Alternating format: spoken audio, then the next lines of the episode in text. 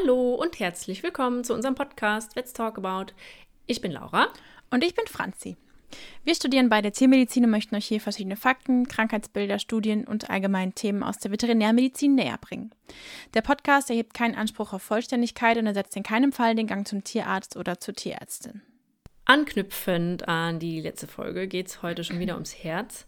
Äh, und zwar um eine ziemlich ekelhafte und ziemlich miese Erkrankung.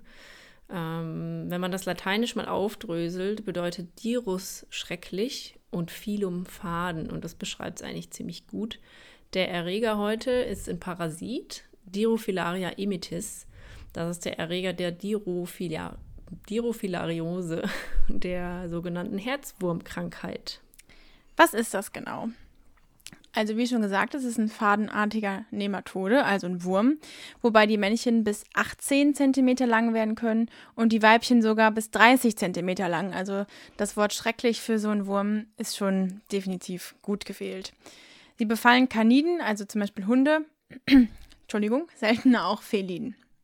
Fälle bei Menschen sind wirklich super, super, super selten. Also seit 1941 sind unter 100 Fälle überhaupt erst dokumentiert worden. Natürlich gibt es wieder endemische Gebiete, also tropische und subtropische Gebiete sowie angrenzende gemäßigte Gebiete. Vor allen Dingen zu nennen sind da die USA bis Kanada hoch und bei uns in Europa ist es der Mittelmeerraum. Also sprechen wir hier wieder von einer Mittelmeerkrankheit. Vor allen Dingen Italien ist da betroffen, insbesondere die Po-Ebene. Da haben wir eine Prävalenz bis, von bis zu 95 Prozent. Bei Katzen ist es da um die 24 Prozent. In Deutschland ist die Krankheit noch nicht endemisch. Ich sage mit Absicht noch nicht, weil durch Importtiere und reisende Tiere kann die Krankheit auch nach Deutschland kommen, zusammen mit der Klimaerwärmung. Und da nochmal unsere persönliche Bitte. Denkt bei einem Import immer genau drüber nach. Ähm, ja, bedenkt das einfach. Es gibt dann auch noch neben dem Herzwurm die, ähm, den Hautwurm, ausgelöst durch Dirophilaria repens. Dann gibt es noch einen französischen Herzwurm, Angiostrongylus vasorum. Und noch eine kleine Bitte.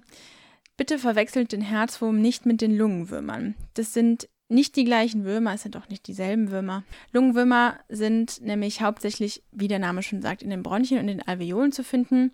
Bei Hund und Katze heißen diese Arten Aelurostrongylus abstrusus bei der Katze, Capillaria aerophilia und äh, Crenosoma vulpis bei vor allen Dingen Fuchs und Hund und die werden oral aufgenommen. Beim Herzwurm, beim Dirophilaria oder bei den Dirophilarien ist es anders. Genau. Äh, der Lebenszyklus von den Dirophilarien bzw. von Dirophilaria imitis geht obligat über einen Zwischenwirt, hat ja Franzi gerade schon gesagt, nämlich über Stechmücken und zwar über 60 Jahre. Arten von Stechmücken äh, können die Herzwurmkrankheit übertragen. Und so eine Stechmücke nimmt dann von einem infizierten Tier eine Larve 1 auf, die sogenannte Mikrofilarie. Und in der Mücke entwickelt sich dann diese Larve 1 zur Larve 2 und zur Larve 3. Das passiert in ungefähr zwei bis zweieinhalb Wochen und braucht mindestens 19 Grad Tagestemperatur im Durchschnitt. Also es sollte dann schon für einen längeren Zeitraum wirklich tagsüber sehr warm sein.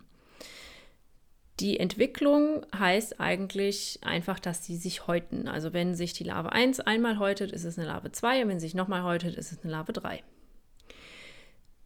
Dann haben wir einen erneuten Stich von einem Wirt, zum Beispiel den Hund. Also die Mücke sticht einen Hund und überträgt damit die Larve 3. Diese Larve 3 wandert durch die Subcutis und entwickelt sich dann zur Larve 4. Und nach 45 bis 65 Tagen dringen die Larven als präadulte Würmer in das Blutsystem ein. Im Blutsystem wandern die dann und setzen sich besonders gerne in peripheren Pulmonalarterien fest, der von den kaudalen Lungenlappen. Die äh, quasi, ähm, wenn diese, nochmal von vorne, wenn diese Würmer äh, adult werden, also wenn die herangewachsen sind, dann sprechen wir von Makrofilarien und dann haben wir eine patente Infektion. Diese Makrofilarien brauchen ungefähr fünf bis sechs Monate, aber eher so sieben bis neun Monate. Das kommt auch immer ein bisschen drauf an, auf den Wirt. Und ähm, ja, manchmal dauert es eben länger, mal kürzer. Dann werden die geschlechtsreif und dann produzieren die weiblichen äh, Makrofilarien die Mikrofilarien. Also wieder die Larve 1. Die Makrofilarien haben eine Lebensdauer beim Hund von bis zu sieben Jahren und bei der Katze bis zu vier Jahren. Jetzt kommt ein wichtiger Punkt. Ähm, die Dirophilariose ist ja durch den Wirt, quasi also durch den Zwischenwirt, schon mehr oder weniger ansteckend, also es kann übertragen werden, aber eben nicht direkt.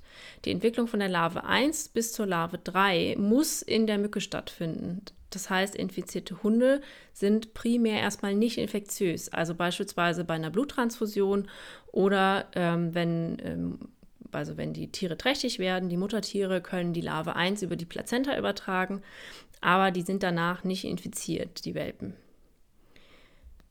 Ähm, die adulten Würmer, habe ich ja schon erzählt, die gehen auch sehr gerne in die Pulmonalarterien und dort haben wir dann reaktive Gefäßläsionen.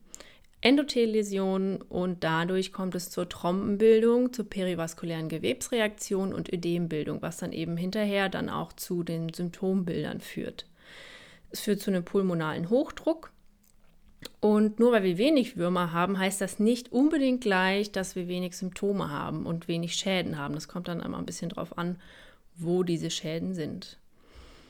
Wenn das Tier sich anstrengt, verschlimmert das das Fortschreiten, weil wir natürlich einen höheren Blutfluss haben und äh, wenn auch beispielsweise Würmer abgeschwemmt werden oder einfach die Wurmlast so groß ist, dann kann es auch zu Gefäßverengungen kommen und wenn wir wirklich eine obstruktive Stenose durch die Würmer haben, dann sprechen wir von dem Vena-Cava-Syndrom.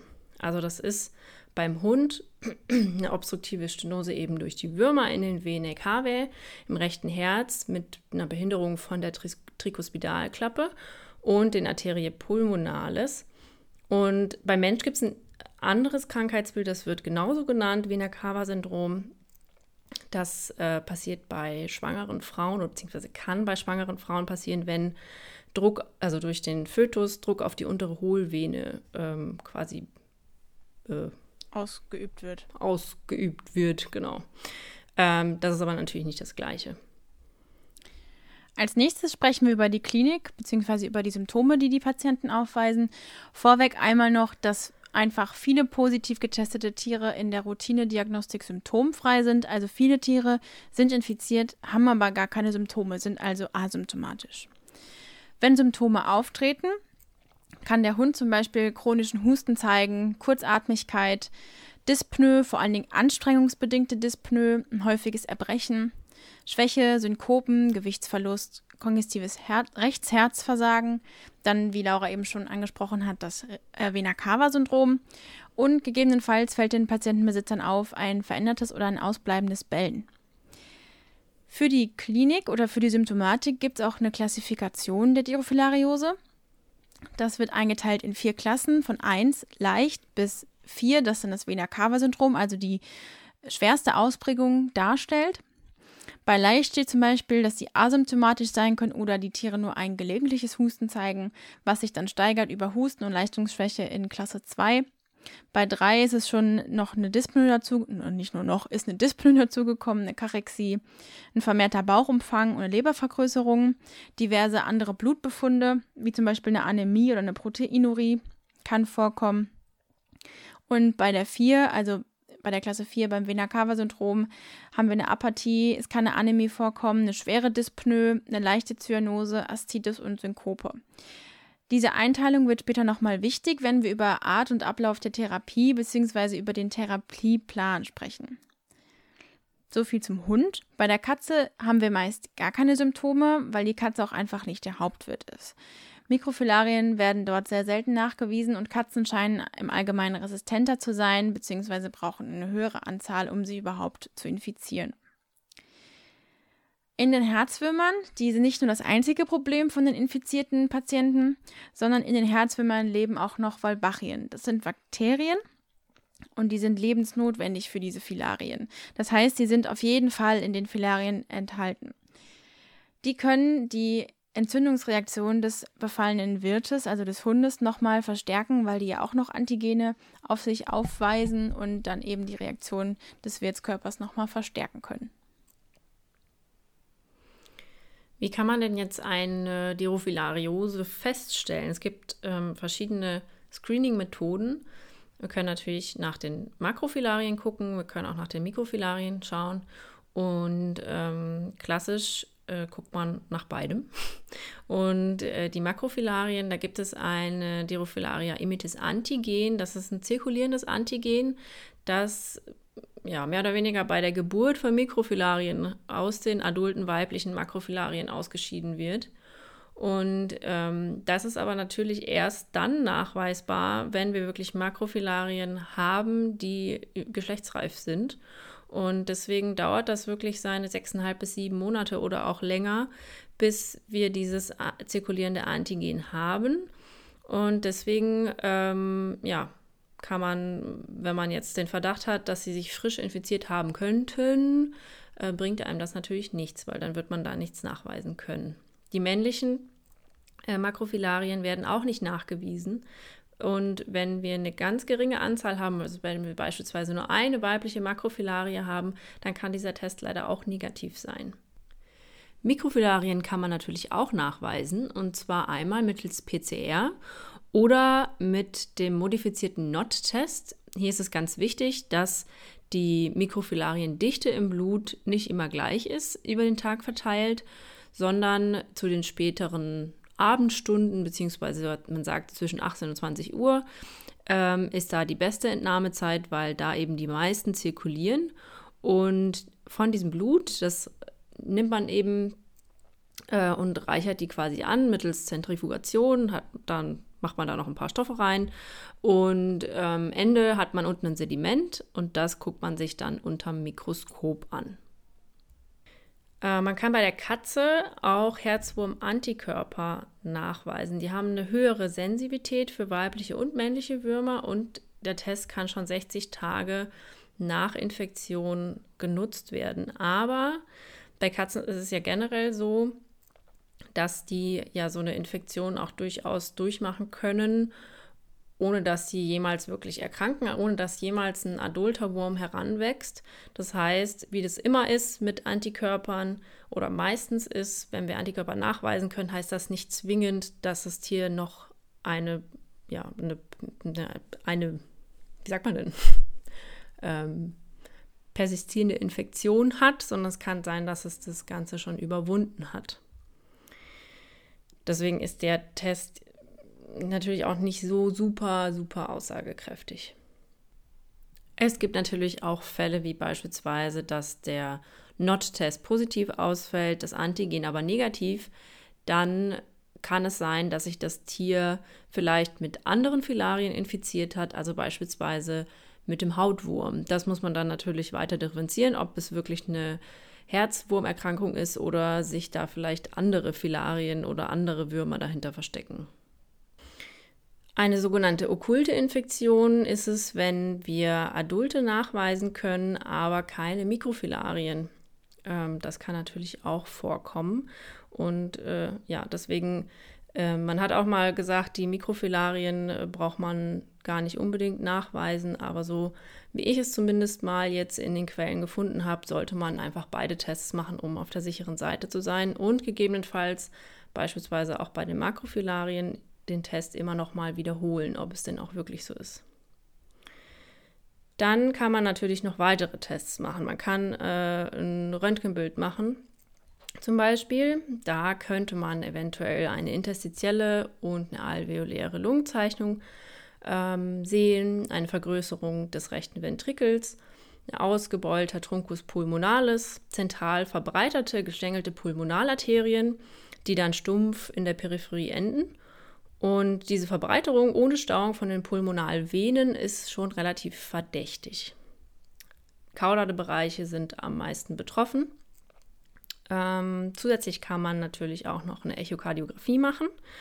Und wenn wir wirklich einen, einen, starken Befall haben oder wenn wir Glück haben oder ja, es kann natürlich auch nochmal nur einer sein, der sich dann ausgerechnet schön darstellt, kann man neben einer Rechtsherzveränderung auch Würmer im Ultraschall sehen. Das heißt, man sieht dann so zwei parallele Striche, wenn das Ganze echt schon fortgeschritten ist. Im Blut können natürlich auch Veränderungen sein. Und zwar ähm, kann äh, eine Eosinophilie vorliegen. Das ist aber nur bei unter 50 Prozent der Hunde der Fall. Eine Basophilie und eine Monozytose. Gegebenenfalls eine milde regenerative Anämie, Thrombozytopenie, eine polyklonale Gamma, polyklona, polyklonale Gammopathie. So, schwieriges Wort. Bei stark betroffenen Tieren können wir auch eine Hypalbuminämie sehen. Geringgradig bis, bis mittelgradig äh, können die Leberenzyme erhöht sein und es könnte eine Azotemie vorliegen. Und eine Proteinurie ist dann ein Zeichen von einer Glomerulonephritis, was eben im weiteren Verlauf auch zustande kommen kann, durch die Vulbachien beispielsweise. Der nächste Punkt in, unserer, ähm, in unserem Protokoll ist die Therapie. Und das ist wirklich auch ein kritischer Punkt, der ähm, deswegen auch nochmals überdenken ist, ähm, was an Importhunde geht, weil die Erkrankung selbst ist eine Sache, aber die Therapie ist in dem Fall auch nicht ohne. Das Ziel der Therapie ist eine klinische Verbesserung des Patienten, also dass wir die Symptome mindern oder sogar ganz eliminieren können und natürlich, dass wir alle Herzwurmstadien aus unseren Patienten rauskriegen. Und das Ganze am besten mit möglichst geringen Komplikationen nach der Behandlung.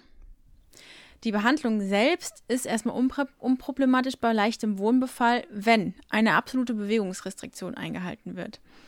Wenn wir also einen Patienten haben ohne Symptome oder nur mit milder Symptomatik, muss trotzdem eine Bewegungsrestriktion, also eine absolute Boxenruhe eingehalten werden und dann sollte das eigentlich möglichst unproblematisch ablaufen. Problematischer wird es dann halt, wenn die Tiere eine hohe Wurmlast haben, starke klinische Zeichen, also starke Symptome aufweisen und ähm, die Pulmonalarterien bzw. das rechte Herz einfach schon so stark geschädigt ist, dass es eben da schon ein höheres Risiko ist. Und durch die Therapie haben wir auch eben ein erhöhtes Risiko einer Trombembolie bei der Adultizidentherapie. Um das Ganze ein bisschen zu vermindern, sollten wir, bevor wir das Adultizid verabreichen, den Patienten möglichst optimal stabilisieren, zum Beispiel durch die Gabe von Glukokortikoiden, Diuretika, Vasodilatatoren, positiv inotropen Pharmaka und natürlich wie immer Infusion. Die Therapie wird gestaltet nach der Einteilung in klinische Stadien. Das war das, was ich eben schon gesagt habe mit den Einteilungen in die Klasse 1 bis 4 oder in die Grade 1 bis 4. Und da ist es eben so, dass bei Grad 1 bis 3 bei asymptomatischen Patienten laut Protokoll ab Tag 1 erstmal eine Mikrofilarizide-Therapie begonnen werden kann, zum Beispiel durch langwirksame Spot-ons. Und ähm, bei, dann ist es bei so bei klinischer Symptomatik, dass wir erst palliativ behandeln, also den Patienten erst stabilisieren und dann mit der Therapie laut Protokoll weitermachen können. Bei Grad 4, also bei dem Vena-Cava-Syndrom und zum Beispiel auch bei einer Hämoglobinurie, was dann auch schon zu Grad 4 gezählt wird, ähm, sollte, bevor mit der Adultizidentherapie gestartet wird, der Wurmbefall chirurgisch entfernt werden im rechten Herz. Was das Ganze nochmal eine Ecke problematischer macht, ist, dass die Patienten dann schon ein beginnendes Leber- oder Nierenversagen aufweisen können oder eine Hämolyse, eine Anämie oder auch schon leichtes Fieber. Das macht nicht nur die Prognose schlechter, sondern auch erhöhtes Narkoserisiko für den Patienten. Bei der American Heartworm Society gibt es, äh, was auch unsere Quelle ist, das haben wir euch auch angegeben, ähm, gibt es ein Protokoll, das bei Tag 0 beginnt, also bei dem Tag, wo das diagnostiziert wird und dann von Tag 1 bis Tag 271 vorgibt, welche Schritte wann zu meistern sind, sage ich jetzt mal. Und da ist es eben so, dass vor jeder Adultizidentherapie erstmal eine, ähm, mir fehlt's Wort, eine Mikrofilarizide-Therapie gestartet wird. Und ähm, das sollte eigentlich immer, wie gesagt, vor der Adultizidentherapie stattfinden.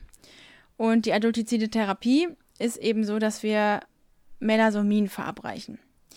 Melasomin ist ein Mittel, das wird in die lumbale Rückenmuskulatur gespritzt, möglichst tief in den ähm, langen Rückenmuskel, außer bei Patienten, die eben ein Vena-Cava-Syndrom haben.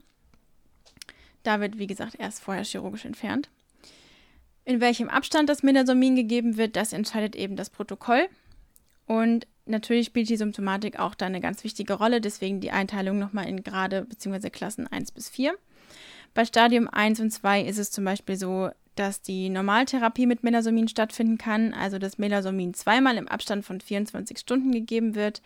Ab Stadium 3 greift ein alternatives Schema, das heißt, wir geben einmal Melasomin, danach erst nach vier Wochen dann die erneute Injektion und dann läuft es wie bei der Normaltherapie, zweimal Melasomin in einem Abstand von 24 Stunden. Bei Stadium 4, wie eben schon angesprochen, erst die chirurgische Entfernung und dann geht es nach dem Protokoll weiter. Nach dieser Injektion von Melasomin muss der Patient strikte Boxenruhe einhalten. Anders geht's nicht. Und zwar nicht nur 24 Stunden nach der Injektion, da ganz besonders, aber auch vier bis sechs Wochen danach. Ansonsten kann es halt eben sein, dass Würmer abgeschwemmt werden und dann zu einer, zu einer Trombembolie kommen kann, was durchaus ein lebensbedrohlicher Zustand für das Tier ist. Das sind eben die, die genannten Komplikationen. Die können vor allen Dingen auftreten sieben bis 17 Tage nach der Therapie. Eine pulmonale Trombembolie zum Beispiel durch die absterbenden Würmer verursachen Obstruktion und Embolien der Pulmonalvenen. Es kann zur Thrombozytenaggregation kommen und so weiter und so fort. Es ist wirklich ein pathophysiologischer Vorgang, der nicht zu unterschätzen ist. Die Mikrofilaricidetherapie wird verabreicht über makrozyklische Laktone, zum Beispiel Ivermectin, Milbemycinoxin, Moxidectin und Selamectin. Ivermectin und Milbemycinoxin im Abstand von zwei Wochen, bis keine Mikrofilarien mehr da sind. Kann natürlich auch zu Nebenwirkungen kommen, zum Beispiel Lethargie, Inappetenz, einer Hypersalivation, Würgen, Blässe, Tachykardie. Normalerweise sollte das keine großen Probleme machen, vorausgesetzt man hat keinen ähm, kein Hund mit MDR1-Defekt. Da sollte man auf jeden Fall immer die Packungsbeilage und die Herstellerangaben ähm, beachten. Wenn aber natürlich ein erhöhter Wurmbefall vorliegt, kann das natürlich auch schwerere Nebenwirkungen machen, als wenn nur ein kleiner Wurmbefall beim Patienten vorhanden ist. Da wieder der Hinweis auf Stabilisierung mit Glukokortikoiden und Infusionstherapie. Was vielleicht einige Besitzer ansprechen werden, ist die sogenannte Slow-Kill-Methode. Die stellt allerdings keine Alternative zur Adultizidentherapie dar. Und die Slow-Kill-Methode ist, dass man nur mit makrozyklischen Laktonen, also zum Beispiel Ivermectin, behandelt. Die töten ja die Mikrofilarien und bei ganz, ganz langer Therapie irgendwann auch die adulten Formen. Das kann aber bis zu zwei Jahren dauern und es ist dementsprechend, wie gesagt, keine Alternative.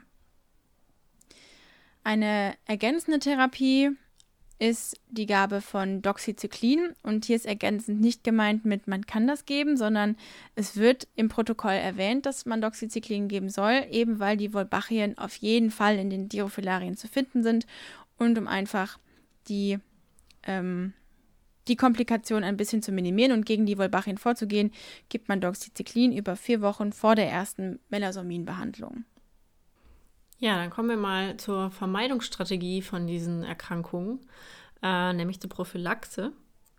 Ähm, es gibt natürlich endemische Gebiete, wie beispielsweise in den USA. Deswegen empfehlen die American Heartworm Society, Society Society. Nicht? Sagen wir mal Association oder Society, aber es ist die American Heartworm Society. Society.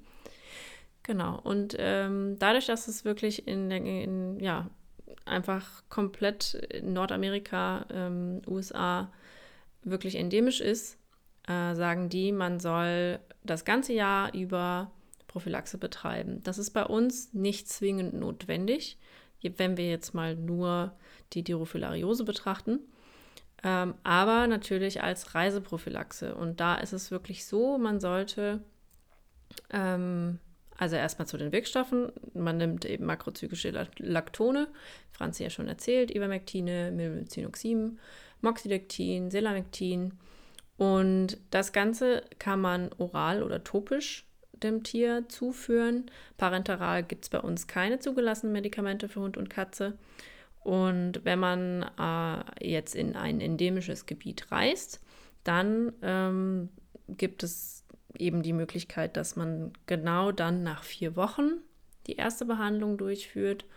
Und wenn man länger bleibt, dann immer im Abstand von vier Wochen. Und wenn man zurückgekommen ist, dann eben nochmal vier Wochen später, also immer, wie gesagt, vier Wochen Abstand. Man kann auch an Tag 1 schon mal ein Präparat geben, wenn man dorthin fährt oder an dem Tag hingefahren ist. Und ähm, genau, also das wird auf jeden Fall empfohlen mit, den vier, mit dem vier Wochen Abstand.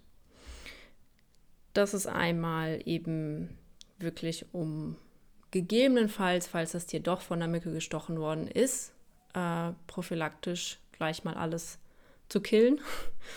ähm, was man natürlich auch tun kann und auch tun sollte, es wird auch definitiv empfohlen, ist dem Tier ein Repellent zu geben.